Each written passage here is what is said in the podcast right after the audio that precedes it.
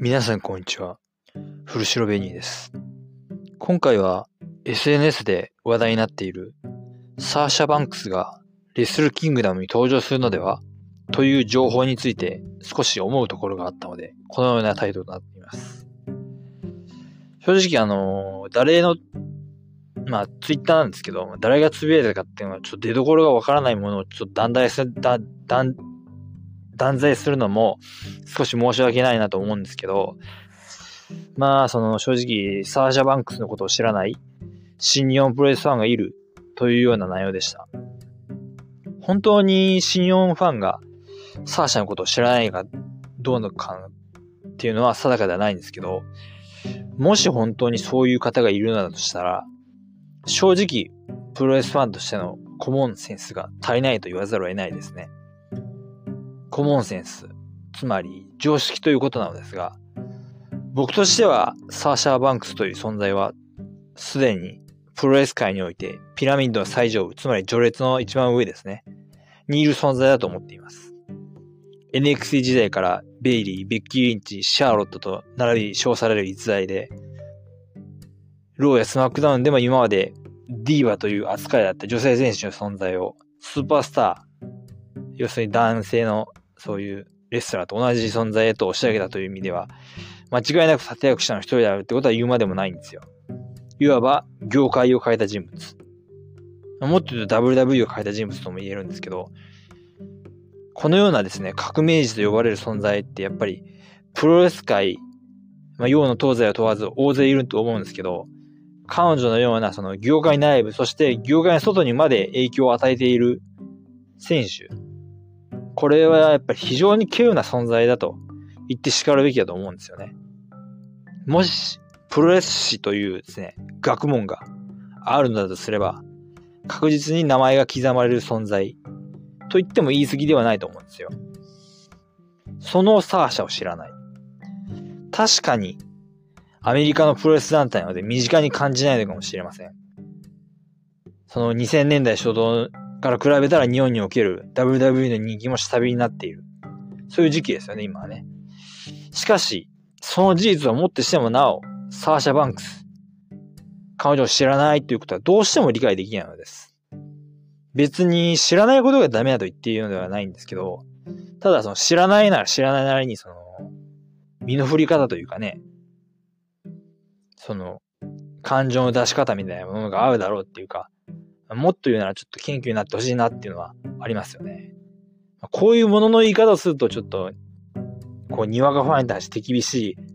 うるさ型のファンみたいなね、そういうようなご批判を受けるかもしれないんですけど、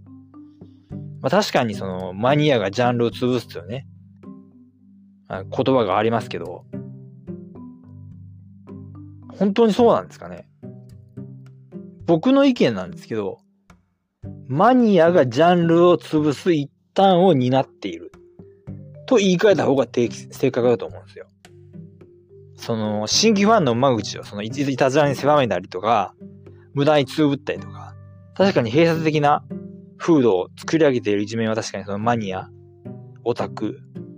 そういう人たちにとって一面はあると思うんです。それは僕も理解してますけど。しかしですね、その、まあ、マニアも言ってみればファンのその一部なわけなんで、そのファンにそのジャンルの全成否を委ねるというのはちょっといささかね、ちょっと大物論理というか、そういう気がするんですよね、僕は。あその誤解を招くといけないので、一応弁明しておきますけど、僕はこの、えー、マニアがジャンルを潰すっていうことを言った人、まあ、あの人なんですけど、この人のまあ本も読んだことありますし、まあその考え、彼の考えに関しても一定の理解をしているつもりなんですけど、そういうのはやっぱりちょっと納得いけない部分っていうのがちょっとあるんで、はい。あ、ちょっと話が逸れちゃったんで、その、まあ、レスリキングダムの対戦カードはね、出揃って、サーシャ・バンクスが試合をすることはないという事実は確定したんですけど、よってですね、その、もし本当に来日しているならば、その、海対中野タム、これ IWGP 女子王座戦ですか？これのその試合後に姿を見せるはずなんですよ。しかしですね、そのこれほどの大物が登場するのに、試合順が第2試合ってのはどういう条件なんでしょうかね。まあ、正直その、この程度の扱いだったら、うん、サーシャバンクスお披露目する場所ではないのかなと、まあ、東京ドームなんですけど、思わずにはいられないんですよ。確かに東京ドームはね、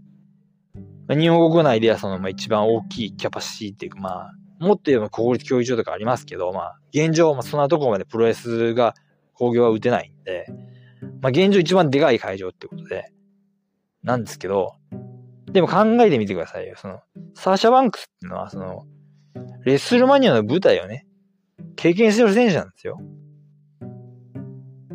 それもその、なんかこう、数合わせとかそういう感じではなくて、ちゃんとその、スターの一人として出てるわけなんで、まあ、皆さんも知ってると思いますけど、レッスルマニアの期間といえば、その、インディー団体が、その、レッスルマニアの開催地周辺で大会を開いたりとか、そういうことがあるわけなんですよ。まあ、いわゆるウアレッスルマニアと言われるやつですよね。じゃあそのレスルキングダムにそのような経済効果があるかっていうと、残念ながらそこまでの力が正直あるかってないですよね。もちろんその1月4日、その前後に合わせてその、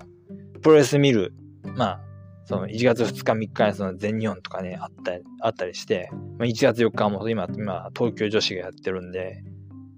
まあ、そういう目当てには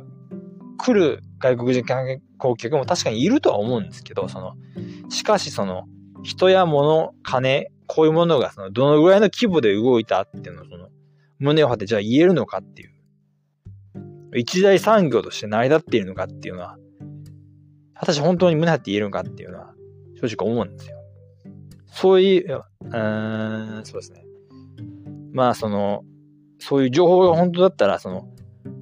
サーシャバンクスっていうのはやっぱり、そういう閉塞感のある今のプロレス界の、日本プロレス界ですね。これのゲームチェンジャーになると、僕は本当にそう思ってるんですよ。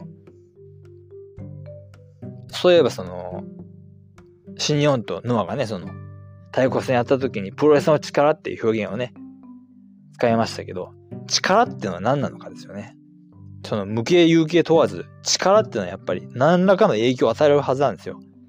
サーシャ・バンクスっていうのはやっぱりそういう存在なんですよ。力を与える存在。パワー。エネルギーと言ってもいいですね。そういうものがあるんですよ、彼女には。だからサーシャ・バンクスで間違いなくその業界を変えてくれると僕は信じてます。はい。まあ、ここまで話しておいて、この情報が嘘だったら、その、この今回のポッドキャストのエピソードなんだってなるわけなんですけど、あのー、ツイッターの方で、えー、っと、なんだろう、外国人タレント、セレブの、なんか代理人形を扱う法人の代表の方がなんか、サーシャバンクス来日しますよみたいな、そういうフライヤーをなんか上げてて、だから、それを告知してたんですよ。だから、まあ、日本に来ることは確定なんで、ただそのなんかイベントとかそういうのだけで来るかって言ったら多分来ないでしょ、正直。だからまあ、何らかのそのストーリーっていうかね、まあ、どっかの団体への賛成表明は間違いなくあると思うんで、この情報っていうのはまあ、ほぼ確定だと思って、確実にその、まあ、IWGP 女子王座先生に絡んでくるかどうかはまだわからないんですけど、まあ、日本プロレス界に何らかの関わりを持とうとしていることは間違いないと見て良さそうなんで、はい。まあ、正直期待しかないですよね、本当に。彼女に関しては本当に。間違いなく、その、日本プロレスにも本当に動機が深くって、その、仙台ガールズにも来てましたし、そういう意味でも、本当に、サーシャ・バンクスという存在を間違いなく、皆さんが目にする日も近いと思います。そんなわけで今回は終わりです。それでは、次回のポッドキャストでお会いしましょう。さようなら。